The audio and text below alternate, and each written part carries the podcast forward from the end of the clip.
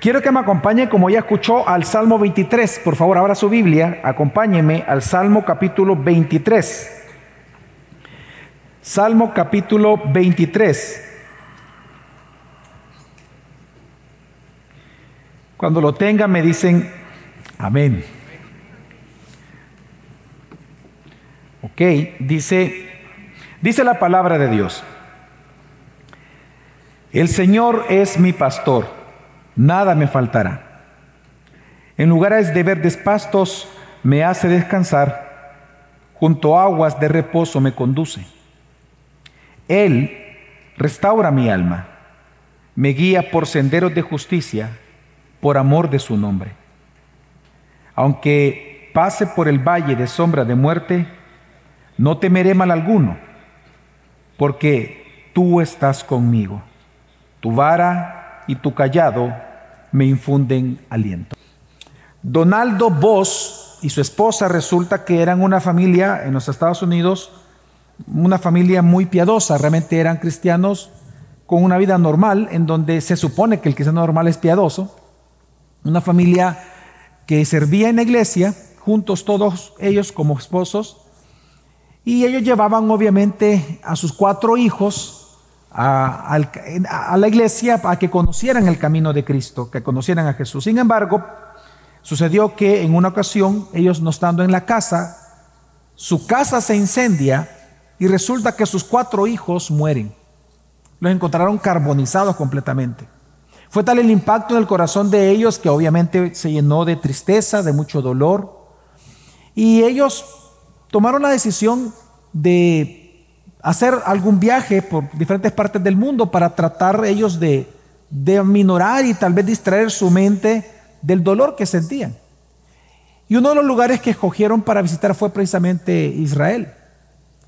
Y estando en Israel, ellos comienzan a ver los lugares, obviamente bíblicos, históricos, donde se cree que Jesús estuvo o anduvo. Y ellos cuentan que en este viaje fue tan especial no por haber visto las ruinas, sino que porque dice que ya en los últimos días, precisamente en una de estas regiones, a lo lejos vieron a un pequeño pastor. Y la escena fue de que las ovejas no podían pasar un río que estaba ahí, no podían pasar, y él vio cómo, ellos vieron cómo el pastor tomaba una por una cada una de las ovejas para hacerla, las cargaba, y con toda paciencia él pasaba el río y las pasaba al otro lado. Cuando ellos vieron esa escena, dice que se recordaron obviamente del Salmo 23. Lo leyeron en ese momento y ellos dicen que a partir de ese instante sus corazones fueron consolados por Dios sabiendo que aunque sus hijos ya no estaban, no estaban en este lado, sino que estaban ya en la presencia de Dios y que estaban convencidos de que Jesús los había trasladado a este lugar, al cielo. Y ellos dijeron, se recordaron de las palabras de David, y sus corazones fueron consolados que algún día verían una vez más a sus hijos en el cielo. Uno de los salmos de verdad, hermanos, más íntimos que encontramos nosotros en la Biblia, más intensos y más preciosos, innegablemente es el Salmo 23. El Salmo 23 es un salmo por excelencia que ha consolado millones de millones de cristianos en todo el mundo. Desde sus inicios de la iglesia, este ha sido un salmo memorable, un salmo hermoso, precioso, en donde se han compuesto muchas veces muchas canciones o se ha adaptado, más bien dicho, la letra a diferentes melodías, precisamente porque tiene un gran significado. El Salmo 23 es simplemente la expresión de un alma inquebrantable, un alma serena que por conocer a Dios descansa en Dios. Es un salmo tan íntimo que comienza diciendo, el Señor es, no dice el Señor es el pastor, sino que el Señor es mi pastor. Y es tan intensamente personal que incluso en el versículo 4 dice todavía, aunque ande yo en valle de sombra de muerte, no temeré mal alguno porque tú estás conmigo. Es un salmo sumamente personal.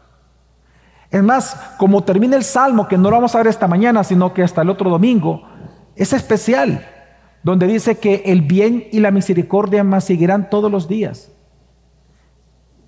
y que en la casa del Señor, dice, moraré por largos, por largos días. Realmente es un salmo intensamente personal.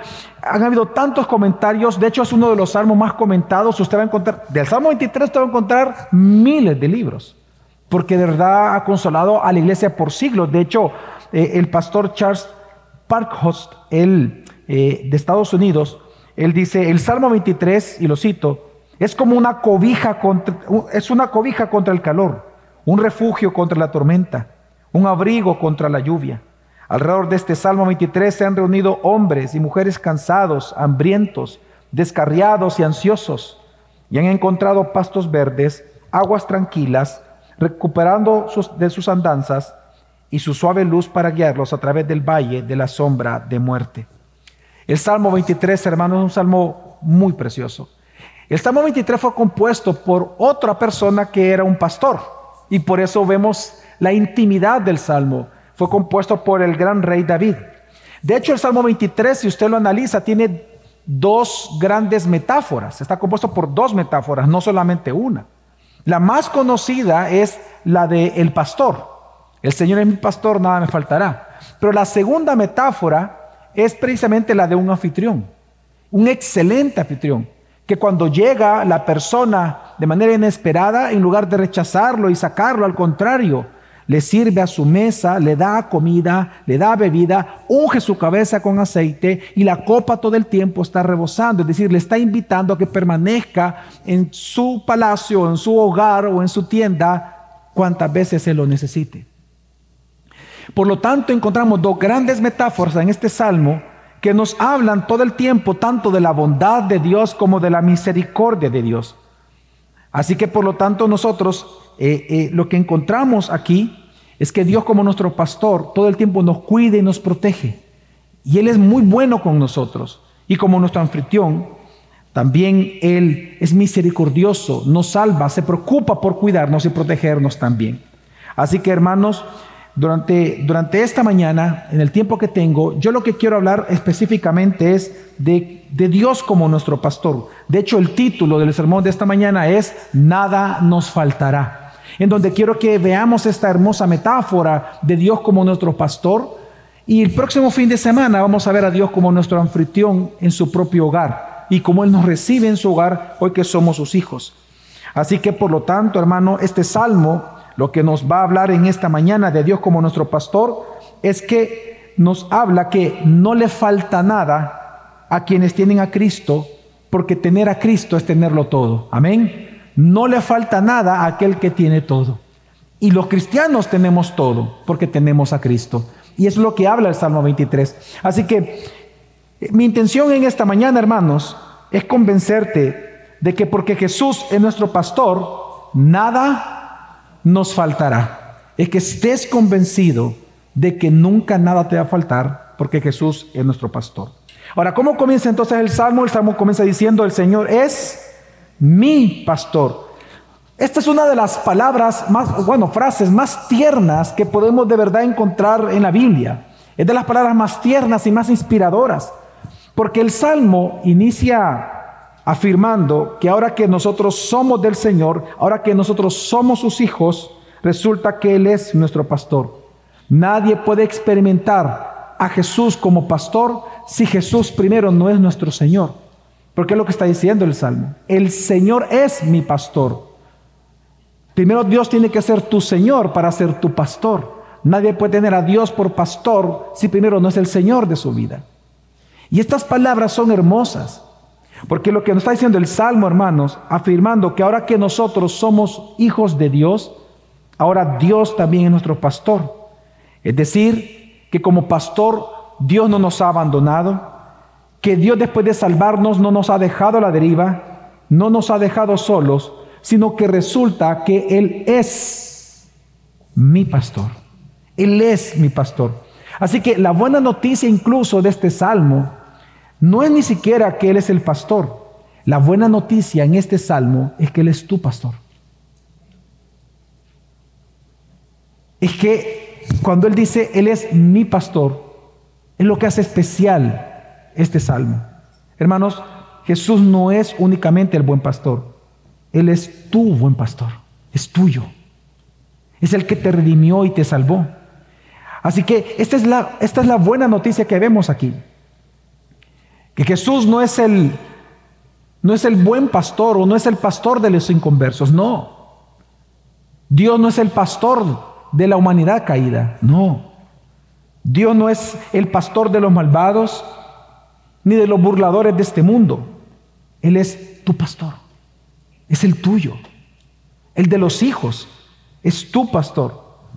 Así que la buena noticia que encontramos aquí es que el Dios soberano, aquel Dios que controla todas las cosas que suceden en el universo, resulta que Él está disponible para cubrir las necesidades de tu vida, para cubrir las necesidades de sus hijos, de cada uno de nosotros.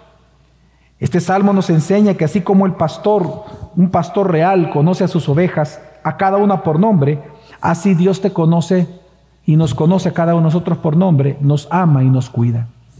Este salmo significa, hermanos, que Él conoce nuestros caminos, que Dios conoce nuestros deseos. Es más, Dios conoce tus necesidades y tus pensamientos más secretos, más oscuros incluso. Él los conoce y los mantiene Él frente a Él todo el tiempo, porque nada le está oculto. Sin embargo, lo que el Salmo nos enseña, que aunque Dios sabe y ve que somos débiles, que aunque Dios conoce nuestras imperfecciones y por momentos somos desobedientes, Él piensa, hermanos, de ti y de mí, de nosotros, con un cuidado y un amor tan profundo como que si solo tú y yo existiéramos en el vasto universo con necesidad de ser cuidados por Él. En otras palabras, lo que trato de decirte es lo siguiente, hermano, este salmo nos enseña que aunque Dios conoce todas tus debilidades y tus pecados y aún tus deseos más perversos, aún Dios te ama y te trata como que si fueras el único ser sobre todo el universo. Y Él cubre tus necesidades todos los días de tu vida. Y Él está tan pendiente de cuanto tú le ores, porque antes incluso que tú le pidas, Él ya sabe lo que tú le vas a pedir. Y aunque tú fueras el único ser que existiera, Dios tendría el mismo comportamiento contigo, porque Él es Dios. Él es tu pastor, tuyo. El Salmo 23, hermanos, nos enseña que si tú fueras el único que dependiera de Él en todo el universo, que si tú fueras el único que clamara a Él en todo el universo, Él seguiría siendo tu pastor. Así de personal es Dios con nosotros. Así que hermanos, pero la pregunta es, ¿quién es este pastor? Pues resulta que Jesús afirmó, obviamente, lo entendemos, ¿no? En Juan, en el Evangelio de Juan, cuando Él encarnó, Jesús dice, yo soy el buen pastor. En Juan capítulo 10, versículo 14, Jesús dijo, yo soy el buen pastor y conozco mis ovejas. Y ellas me conocen. Y luego Él agregó en el versículo 28, yo les doy vida eterna y jamás perecerán y nadie las arrebatará de mi mano. Y hay dos promesas que Jesús cumple aquí. Uno es que jamás perecerán, jamás morirán, es decir, está hablando de una promesa eterna, de vida eterna. Y dos, nadie las va a arrebatar de mi mano. En otras palabras, tú no te perderás. Tú vas a perseverar, pero porque Él te preserva a ti. Tú vas a llegar hasta el final, vas a terminar la, la carrera vas a pelear la batalla, claramente, y vas a ganarla, vas a ser de los vencedores que menciona Apocalipsis, no porque tengamos mérito en alguna obra nuestra, es precisamente porque Jesús es nuestro buen pastor.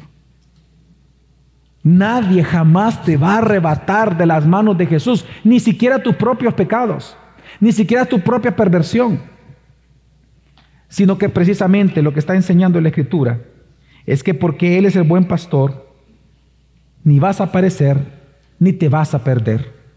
Ahora, ¿por qué? ¿Por qué es todo esto? Bueno, el versículo del Salmo 23 lo reafirma. El Señor es mi pastor, por lo tanto, ¿qué dice? ¿Cuál es la conclusión? Nada, nada me faltará. Hermanos, el Señor es mi pastor, nada me faltará. El miedo a la necesidad es uno de los demonios más perturbadores del alma humana. Y nadie puede negar eso. El temor, el miedo, El miedo en el corazón humano, de verdad, es uno de los demonios más perturbadores del alma. El miedo paraliza.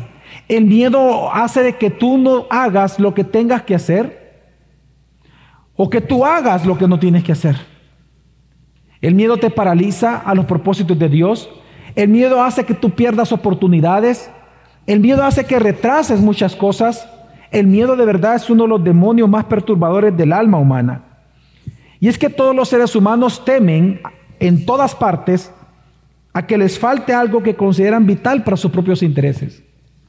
Es el temor al no tener nada o el temor a perderlo todo.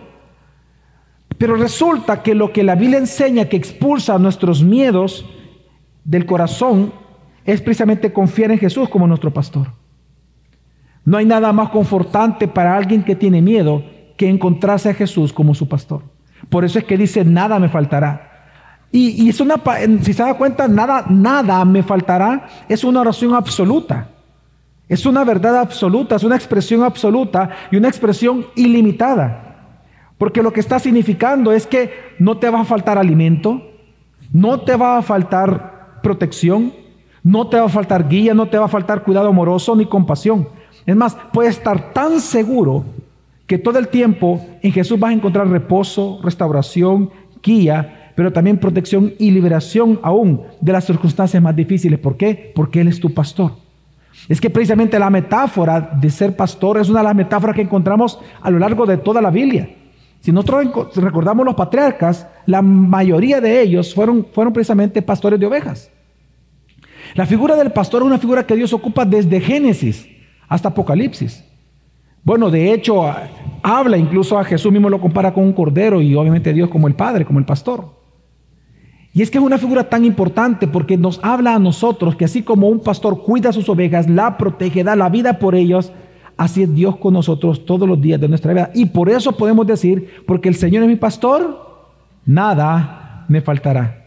Así que hermanos, la razón por la, que, por la cual Jesús no pierde, no pierde su rebaño es porque Él cuida cada una de sus ovejas. Él te cuida a ti y a mí.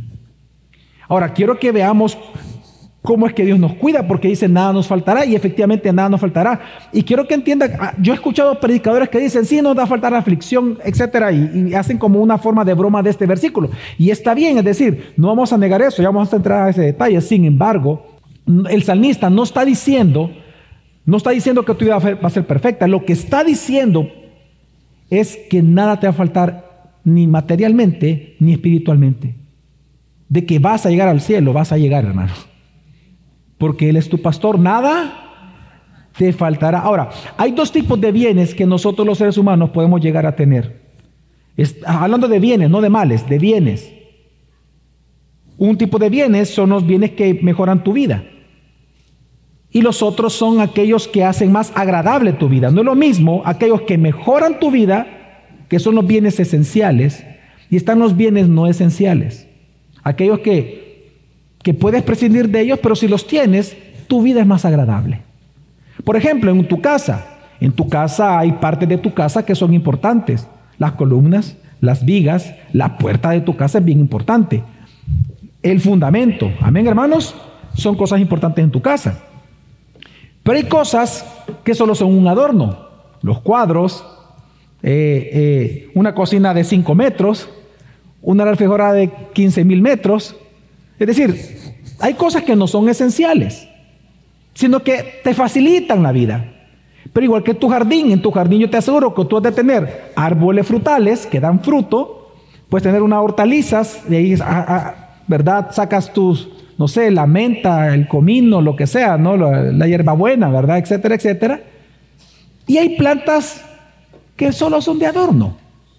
Pues quiero, hermano, decirle lo siguiente, que así es con nosotros. Hay bienes que ayudan a tu, a tu vida cristiana, que son esenciales para tu caminar cristiano. Y hay otra clase de bienes que no son esenciales, pero que te animan, te refrescan, son ricas bendiciones, que uno se alegra al tenerlos. Pues cuando aquí Jesús habla, cuando Dios habla que por ser Él nuestro Señor, nada te faltará, está hablando que nada de lo esencial te va a faltar, aunque lo no esencial te falte.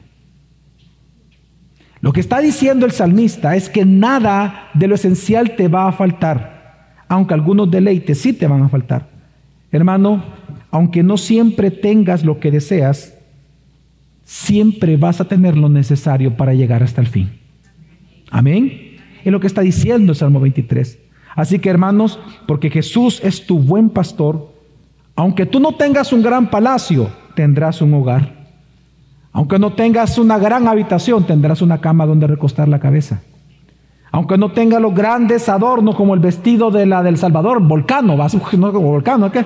aunque no tengas esas clases de vestidos, pero vas a tener comida, bebida y vestido, porque Jesús es tu pastor, nada te va a faltar. Amén. Es una promesa que Dios va a cumplir todos los días de tu vida. Ahora, ¿qué es lo, lo, que Jesús como buen pastor te asegura? Es decir, ¿qué es aquello esencial que Él te asegura que nunca te va a faltar? Es lo que resta el Salmo 23. Está hablando de cosas esenciales. Y lo primero que dice, sigamos leyendo versículo 2, es que en lugares de verdes pastos, me hace descansar. ¿Sabes qué significa esa frase? ¿Sabes, hermano? Lo que el, el, salmo, lo que el salmista está diciendo con esta frase, en lugares de verdes pastos, me hace descansar, es que todas tus necesidades serán satisfechas por Cristo Jesús. Hermanos, es que, fíjate, dice, en lugares de verdes pastos me hace Descansar. La palabra descansar que está ocupando aquí el rey David en hebreo es la palabra agacharse. Y es importante esta figura porque las ovejas, las ovejitas reales, mientras están comiendo, mientras no están satisfechas, mientras tienen hambre, están de pie. Y, y aunque venga el pastor, que no lo hace porque sería violentarlas, y aunque el pastor pudiera apachurrarlas y querer hacer que se agachen, mientras estén insatisfechas, ellas están de pie porque están buscando qué comer. Es hasta que están saciadas que ellas solitas simplemente doblan sus patitas y se agachan, poniendo su estómago sobre la tierra. Y esa es la figura que está diciendo aquí.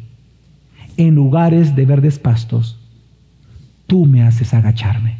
¿Sabe que está el salmista?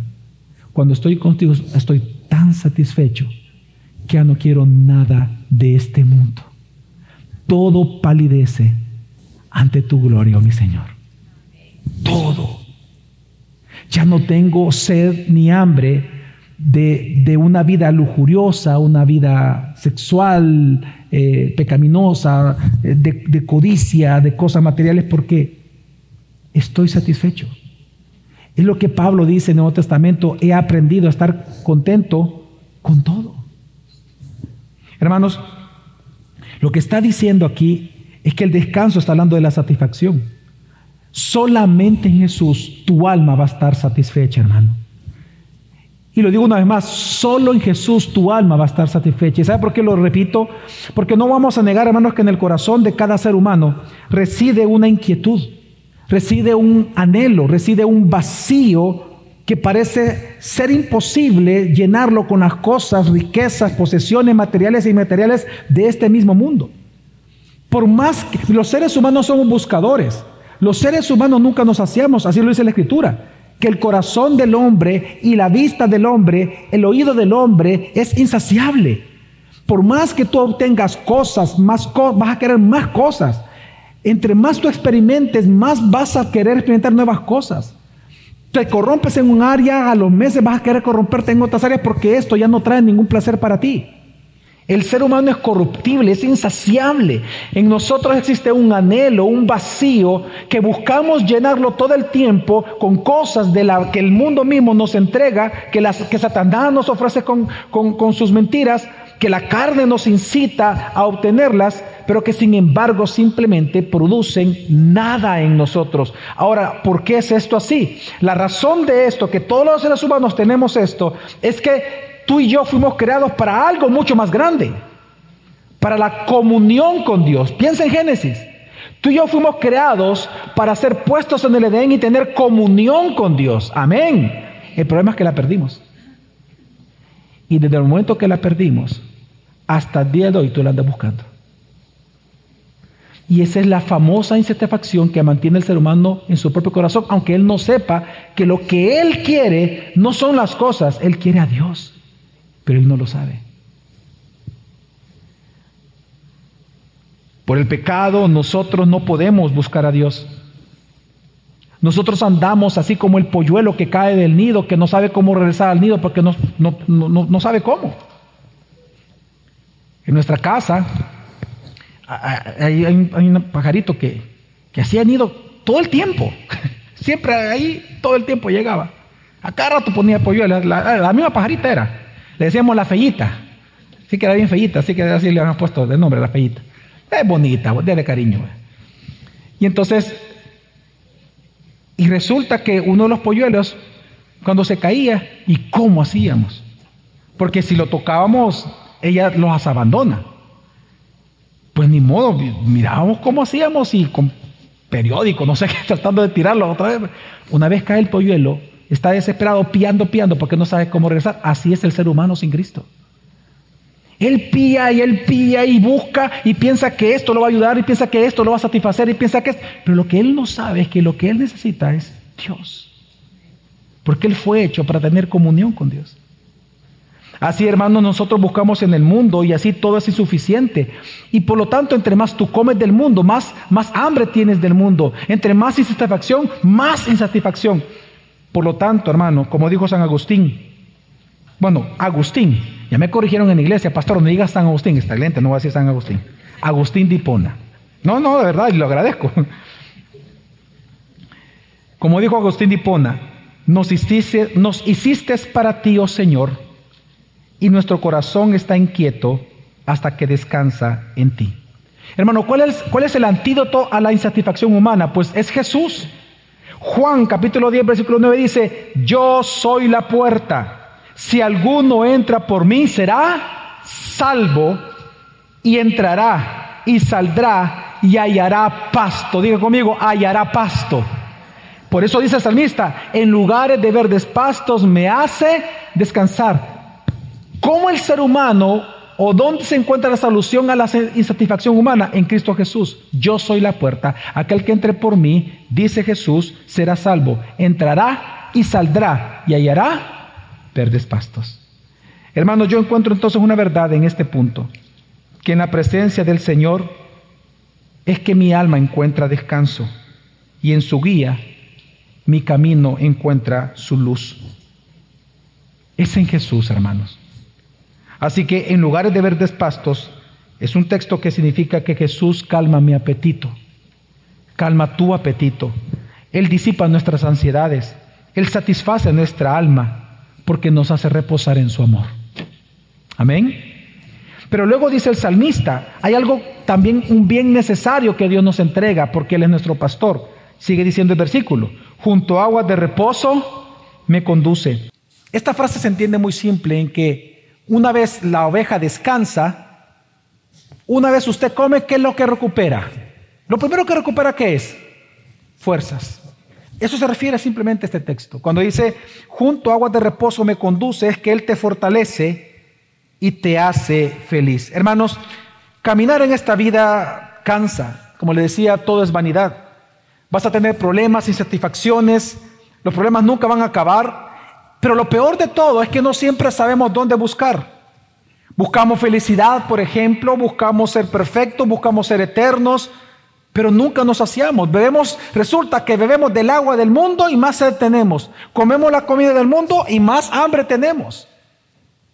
¿Sabe usted que históricamente usted observa en sociología todas las sociedades del mundo y hay dos bienes que siempre el ser humano ha buscado?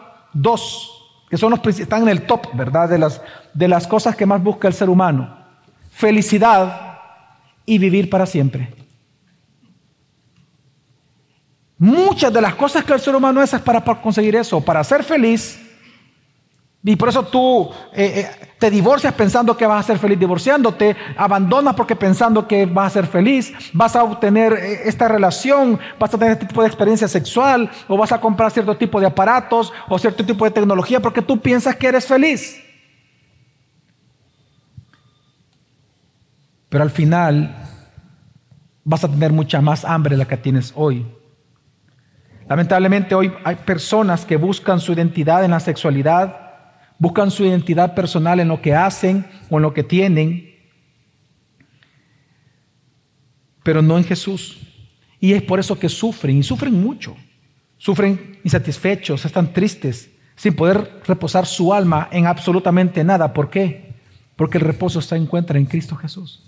Es que Él dice, junto a aguas de reposo me conduce, me guía, me sacia.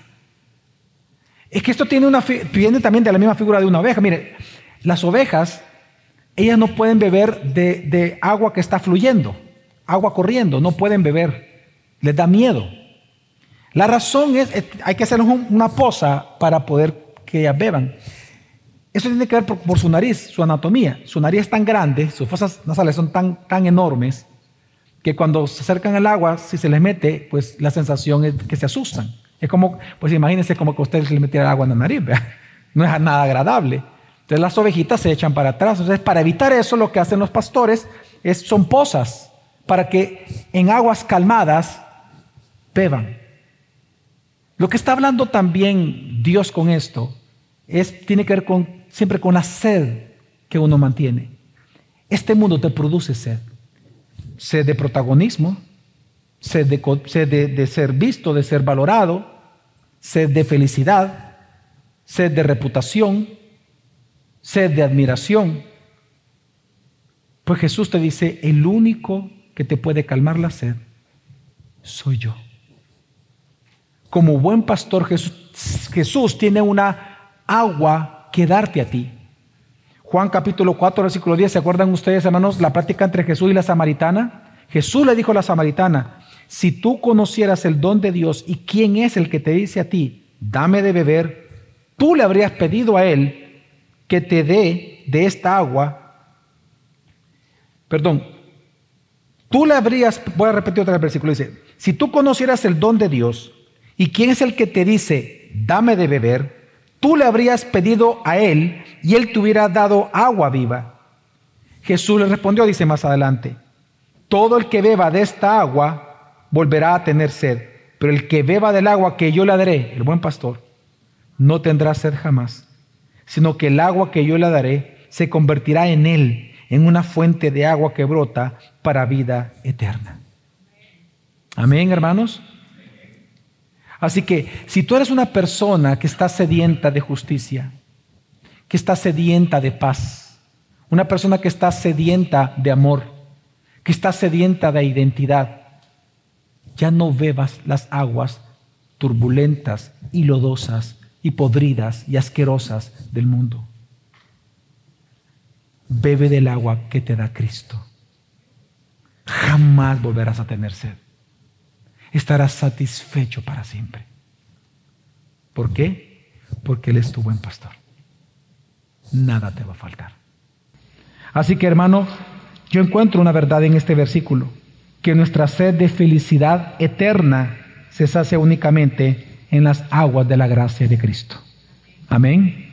Nunca olvides eso, una vez más, que nuestra sed eterna se sacia únicamente en las aguas de la gracia de nuestro Señor.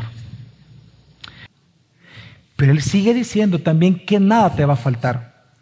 Sigue diciendo, Él restaura mi alma. ¿Sabes? Lo que está diciendo cuando dice Él restaura mi alma, sigamos, sigamos el ejemplo, lo gráfico que está haciendo aquí David.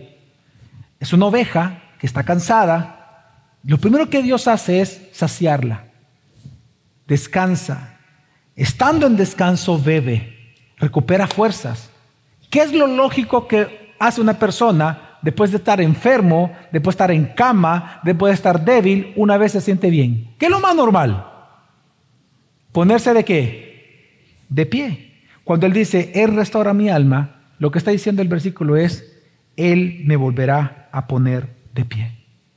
Porque resulta que la palabra cuando dice Él restaura, la palabra restaurar en hebreo significa Él volverá. Él volverá a tomar mi alma. Es decir, volveré a ser lo que he sido creado ser. Es decir, funcionaré para lo que Dios me creó.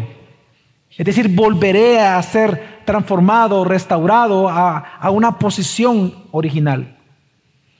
Es decir, si mientras nuestra felicidad eterna se sacia únicamente en las aguas de la gracia, lo que Dios hace es levantarnos para su propia gloria. Hermanos, muchas veces tú te vas a caer. Muchas veces tú te vas a alejar de Dios. Muchas veces vas a justificar tu pecado. Muchas veces tu comportamiento va a ser como el de un impío, aun cuando tú eres hijo de Dios. La promesa que Dios te está haciendo es que aun en tus peores momentos, cuando tú le estés dando la espalda a Dios, porque Jesús es tu buen pastor, Él te pondrá de pie y te hará regresar a Él por amor. Hermanos, esta es una de las promesas y uno de los versículos que más usted debe atesorar en su propia vida. Él restaurará mi alma. Porque lo que está diciendo es que Él te volverá a poner de pie. No importa, no importa lo grave de tu pecado o lo grave del dolor que hay en tu corazón, Dios te volverá a poner de pie. ¿Por qué? Porque Él es tu buen pastor. Lo que está en juego es la gloria misma de Dios. Eso es lo que está en juego, la gloria de Dios. No tu reputación, la de Dios. Es que si Él te perdiera a ti, Él pierde su gloria como buen pastor.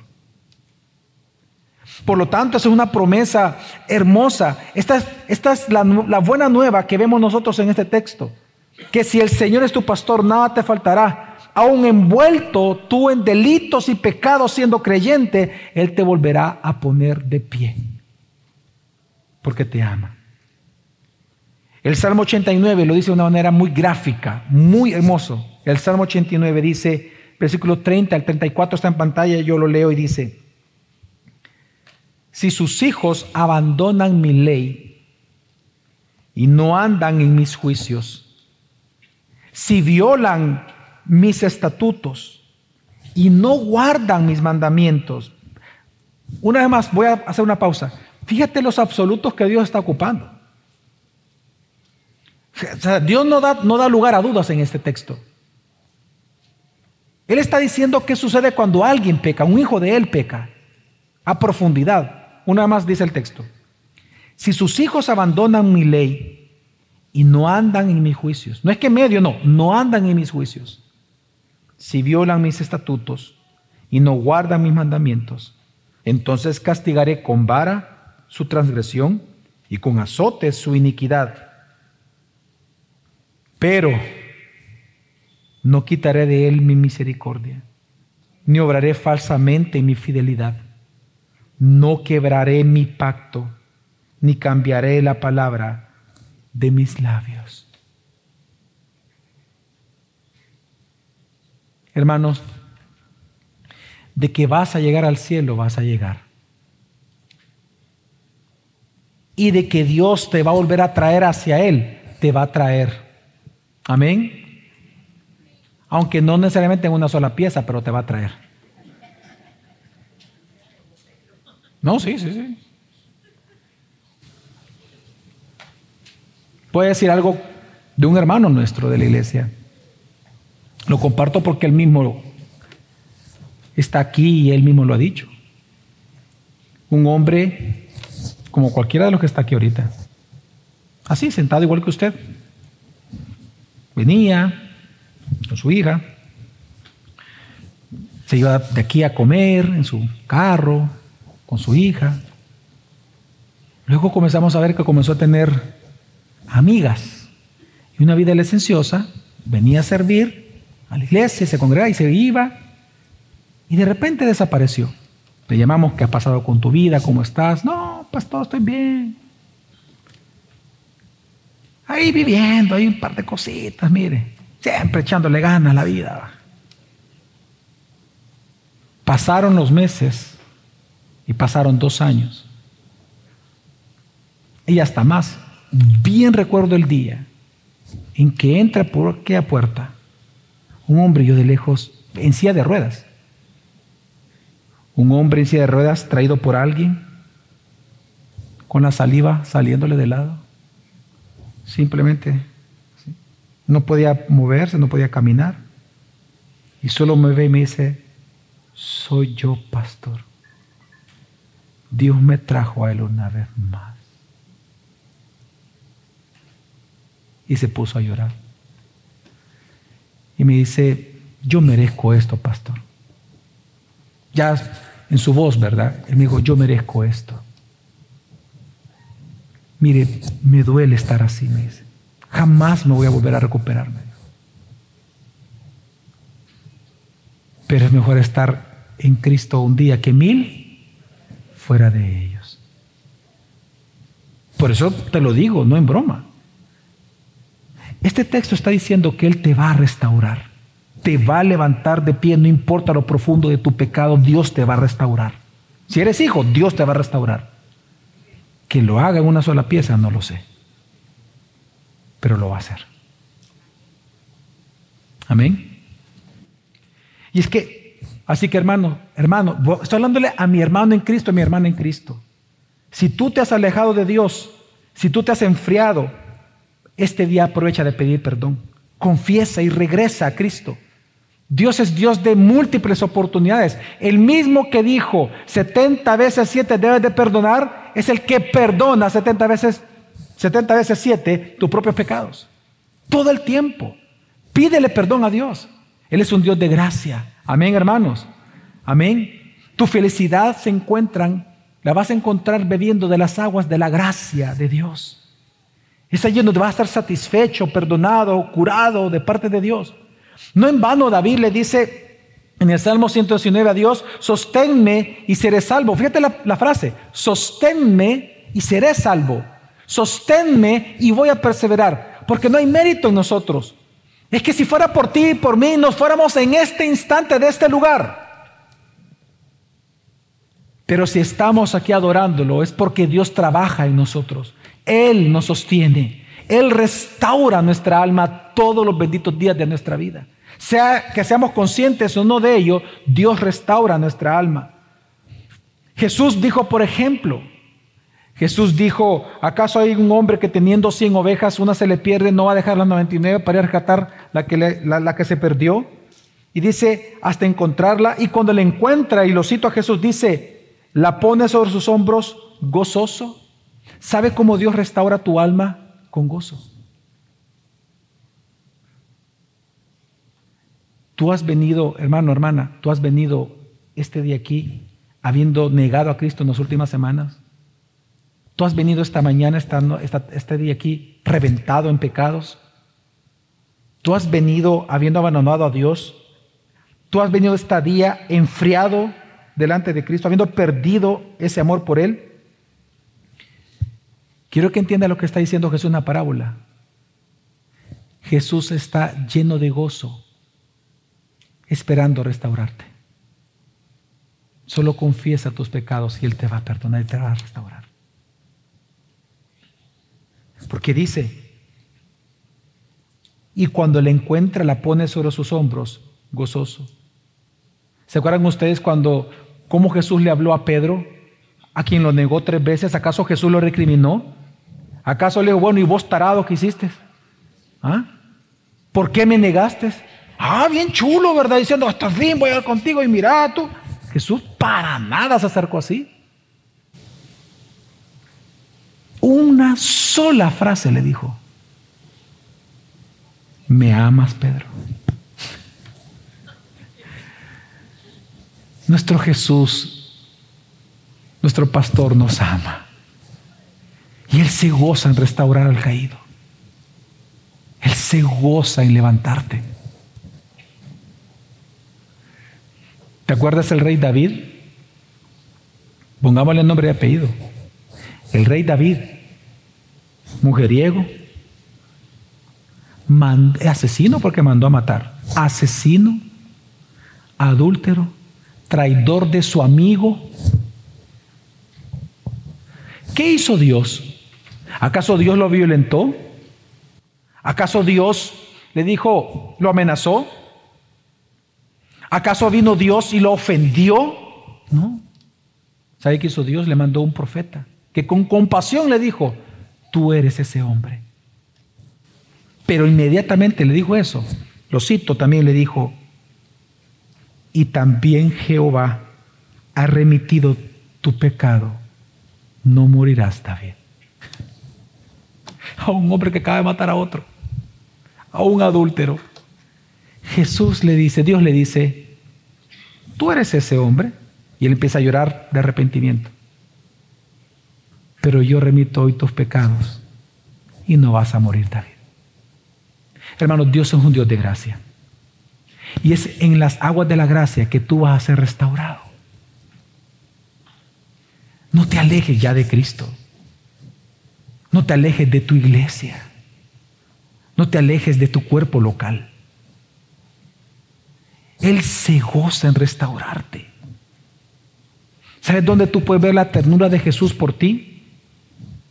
En cada paso que tú das, en cada necesidad que Él satisface y en cada restauración del alma que Él efectúa sobre tu vida. Tú puedes ver cuánto Él cuánta ternura hay en Él porque Él te ama a ti. Amén.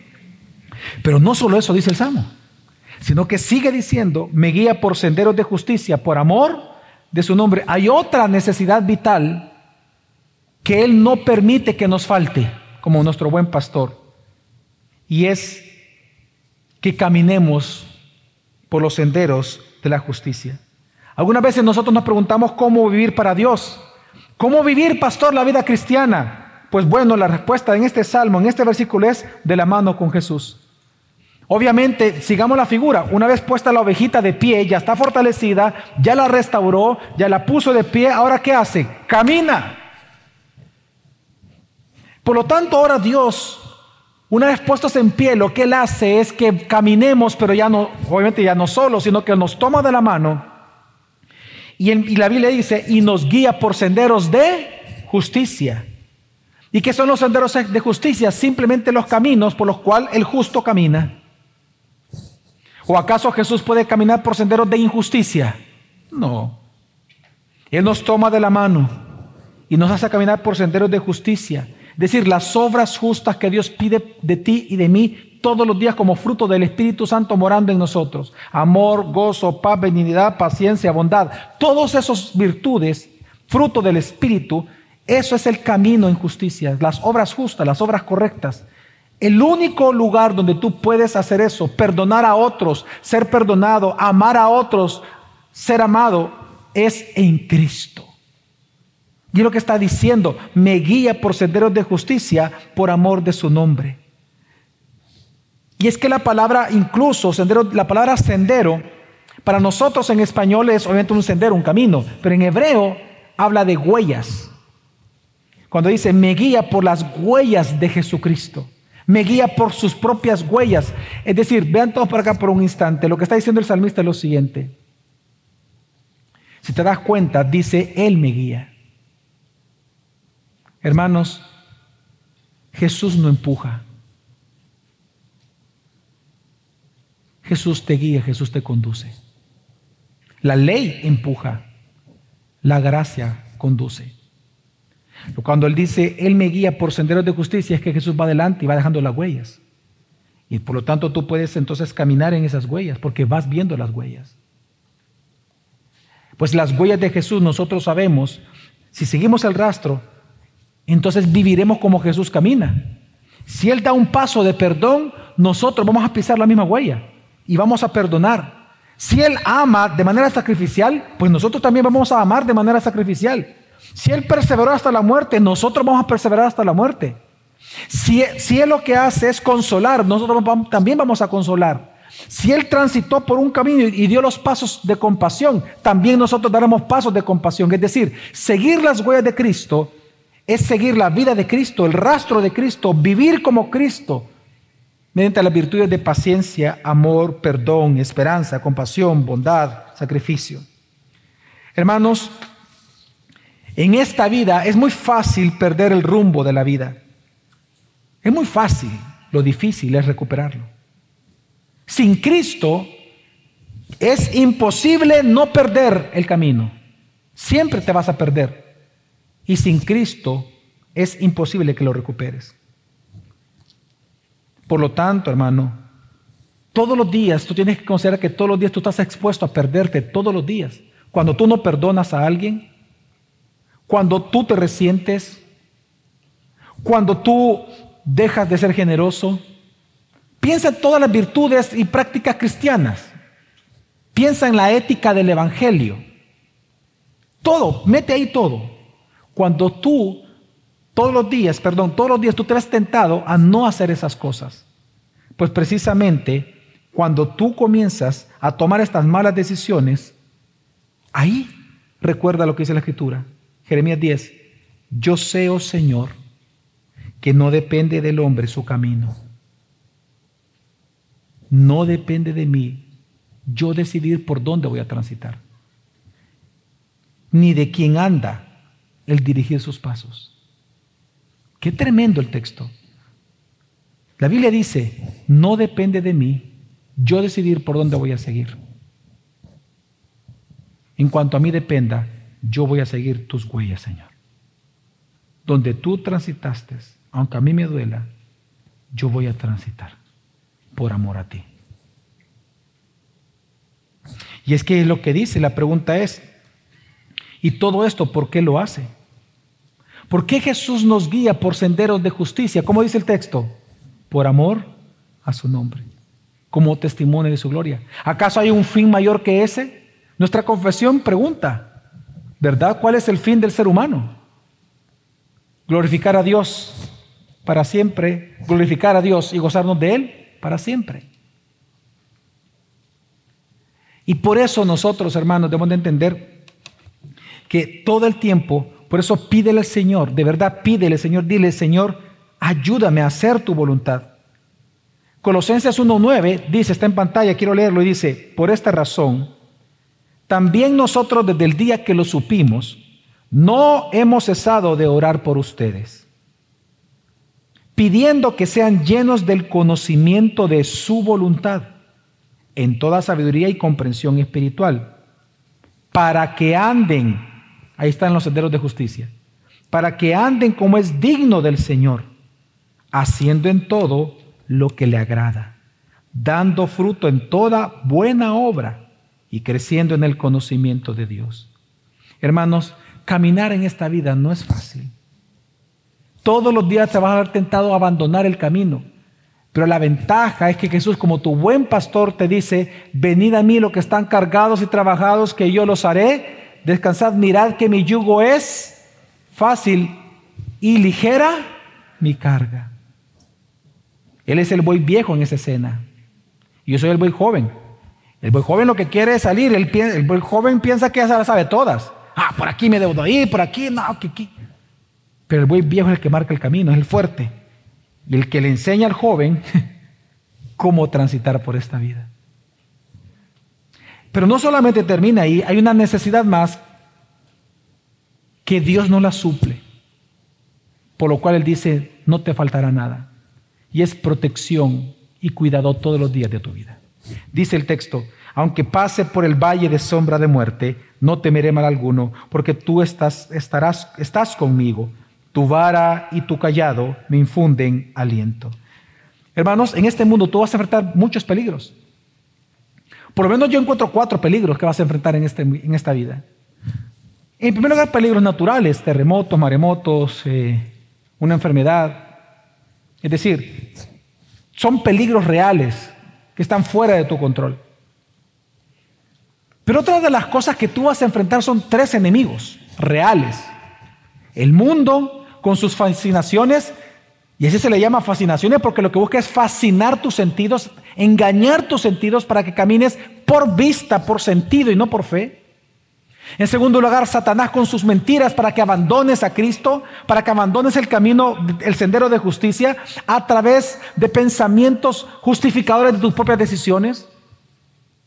Y en tercer lugar, tu carne, metiéndote culpa ya ves, si no fuera porque hiciste esto, no te ocurriría tal cosa. Ya ves, tú siempre cometiendo los mismos errores, tú siempre haciendo esto, no vas a salir adelante, no puedes. Y la mente comienza, y la carne comienza a decirte, no puedes, tienes que abandonar todo, mátate, a, eh, eh, eh, suicídate, haz todo, abandona todo porque no puedes, no soportas, no lo vas a lograr, no vas a llegar a la meta. Y todo el tiempo la mente te dice eso.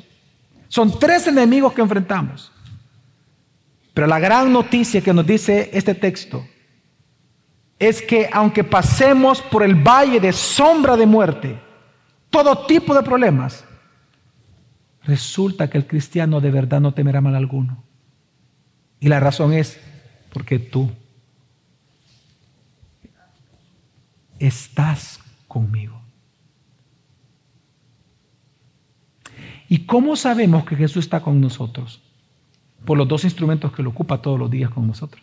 Su vara y su callado. La vara es como, piense usted en un asadón o piense usted en un, más bien, eh, eh, ¿cómo se llama esta vara con la cual rompen concreto? La vara. Tiene una punta.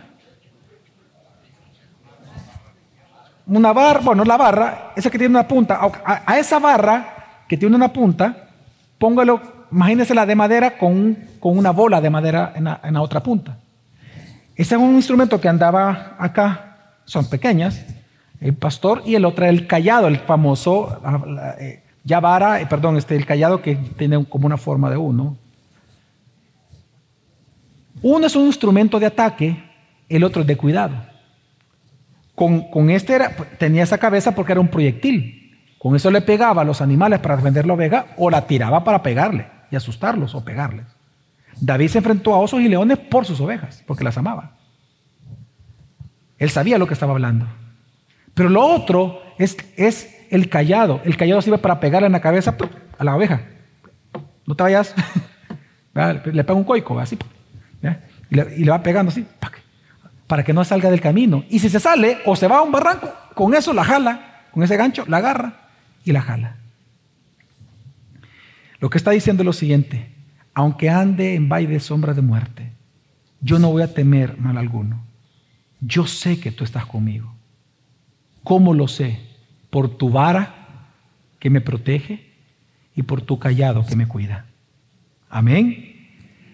Y es que si nosotros vemos los medios que Dios ocupa, precisamente es la palabra de Dios, tu familia, tu grupo, tu discipulado, estar en crece, la membresía, ese es el callado de Dios. Pero también hay momentos en que Dios, aunque tú no te das cuenta, Él te protege. No en vano Jesús nos enseñó a orar en el Padre nuestro al final. No nos metas en tentación. ¿Sabe qué? No nos metas en tentación es el versículo anterior que acabamos de leer. No nos metas en tentación se, se interpreta como no me sueltes de la mano, Señor, no me sueltes, porque si me sueltas me voy. No me sueltes de la mano, Señor, no, lo hagas. Ten misericordia de mí, Dios, no me sueltes. Si me sueltas me muero. Si me sueltas yo me pierdo. Eso es, no me metas en tentación. Pero luego él dice, líbrame de él. En griego es maligno. Es decir, que Dios se goza como tu pastor, librándote de Satanás. Y lo hace a través de la palabra. De hecho, Jesús experimentó tanto la vara y el callado de Dios. ¿Dónde? En el desierto. Dice la Biblia que el Espíritu Santo lo llevó al desierto para ser tentado. ¿Y cómo, y cómo él recibió, cómo vio la vara y el callado? Bueno, el callado lo vio en que el Espíritu Santo le recordó la Escritura, ¿sí o no? Y citó la Escritura. ¿Y cómo vio la vara de Dios? es que dice que después de la tercera tentación, Satanás no volvió a tentar, sino acá está mucho tiempo después. Hermanos, todo el tiempo, sin Cristo, tus enemigos, el mundo, la carne y, Satanás te van a vencer. Pero con Cristo, ¿saben qué se convierte en eso? Dios los ocupa como perros, como perros ovejeros. Déjame darte el ejemplo. Tú sabías que en todas las, en todas las sociedades donde hay pastores de ovejas, hasta el día de hoy, aún en el tiempo bíblico, todos los pastores tenían un perrito. El famoso perro ovejero. ¿Cuál es la función del perro ovejero? Estar ahí, viendo. No, es ladrarle a la oveja, asustarla con su ladrido para que regrese al redil y, si se sale, morderla. Pequeñas mordidas. Pues precisamente tus problemas Satanás, las presiones del mundo son como pequeños perros que te ayudan a regresar a Cristo. ¿Cuándo es que tú de verdad oras como que si fueras un verdadero cristiano? Cuando estás bien amolado. ¿O no? Cuando estás bien fregado. Ahí donde tú oras de verdad, te estarán las mejores oraciones del mundo. Oh, gran Padre majestuoso, Dios del cielo y de la tierra. Señor, perdóname, ayúdame. Oh, majestuosa gracia.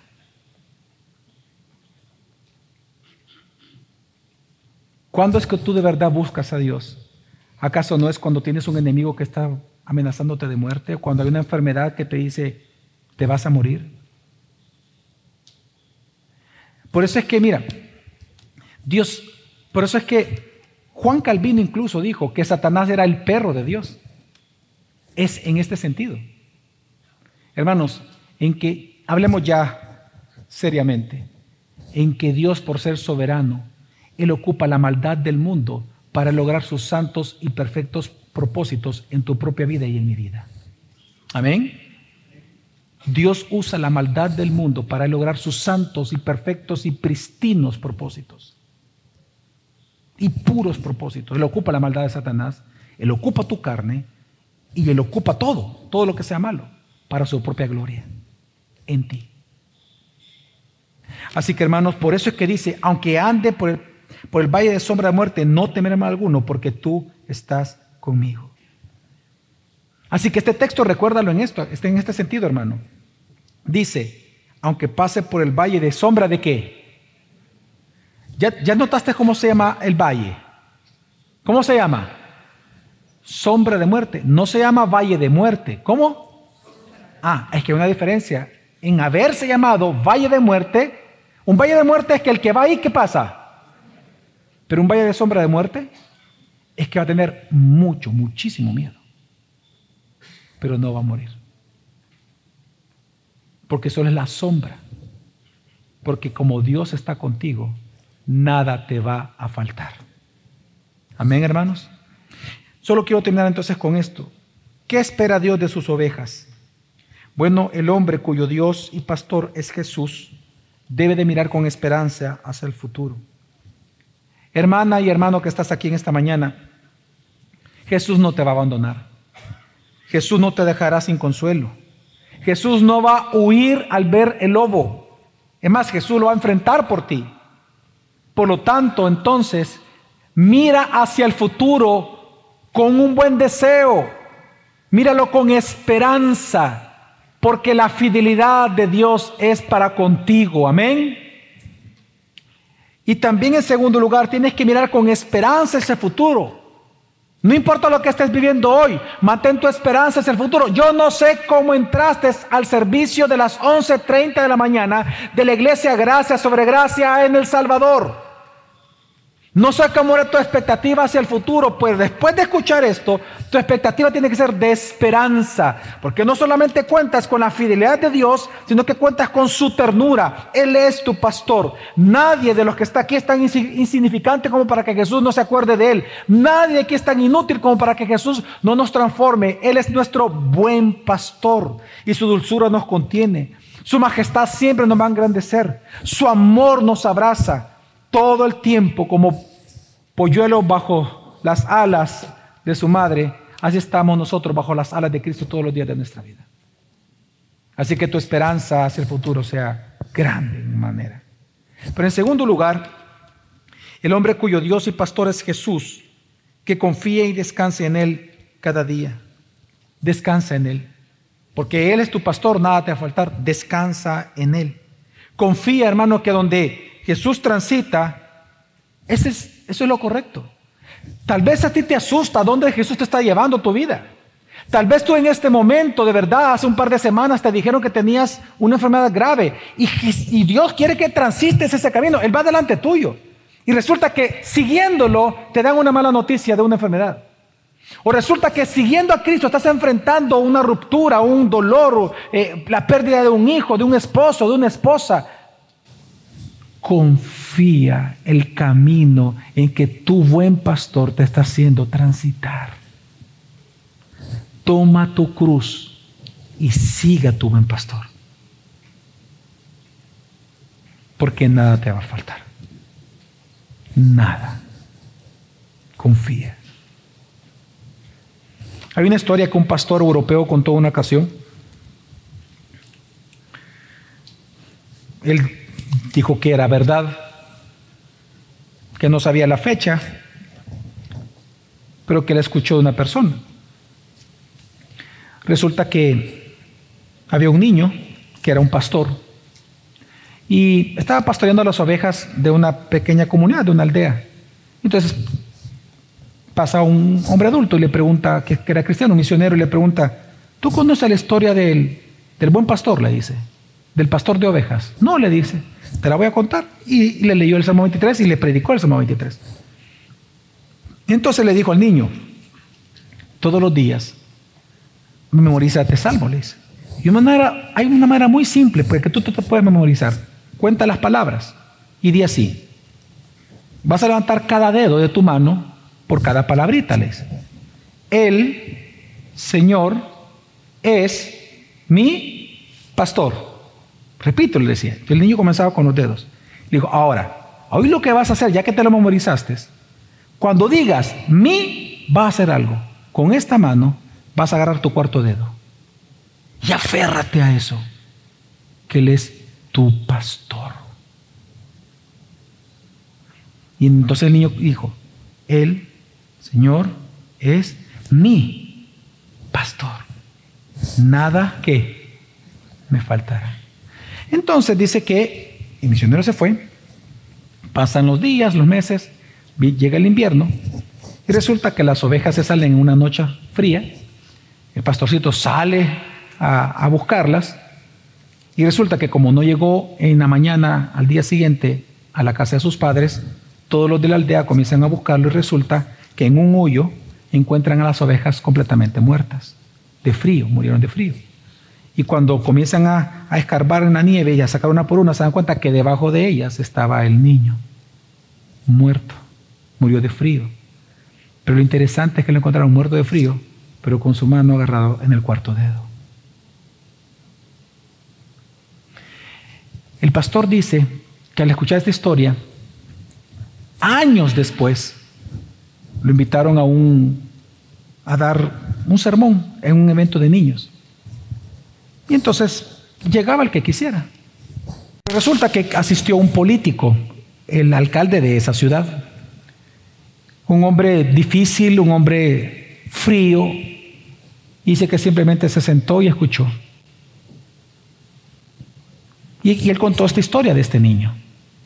Resulta que exactamente a las dos semanas de que él llegó a ese lugar y escuchó el sermón, el hombre muere. Lo extraño o lo grandioso es que cuando entran a la casa de este hombre y lo encuentran muerto, él tenía su cuarto dedo de la mano agarrado con la otra. Te cuento esto porque, mira, no en vano el misionero le enseñó al niño esto. No el predicador en vano contó la historia de este niño cuando estaba este político sin saber que era un político. No en vano yo te estoy contando esta historia a ti, hermano que todo el que escuche esta historia recuerde que mientras tú caminas, el Señor es tu pastor. Y nada, nada nunca te va a faltar. Amén. Vamos a orar.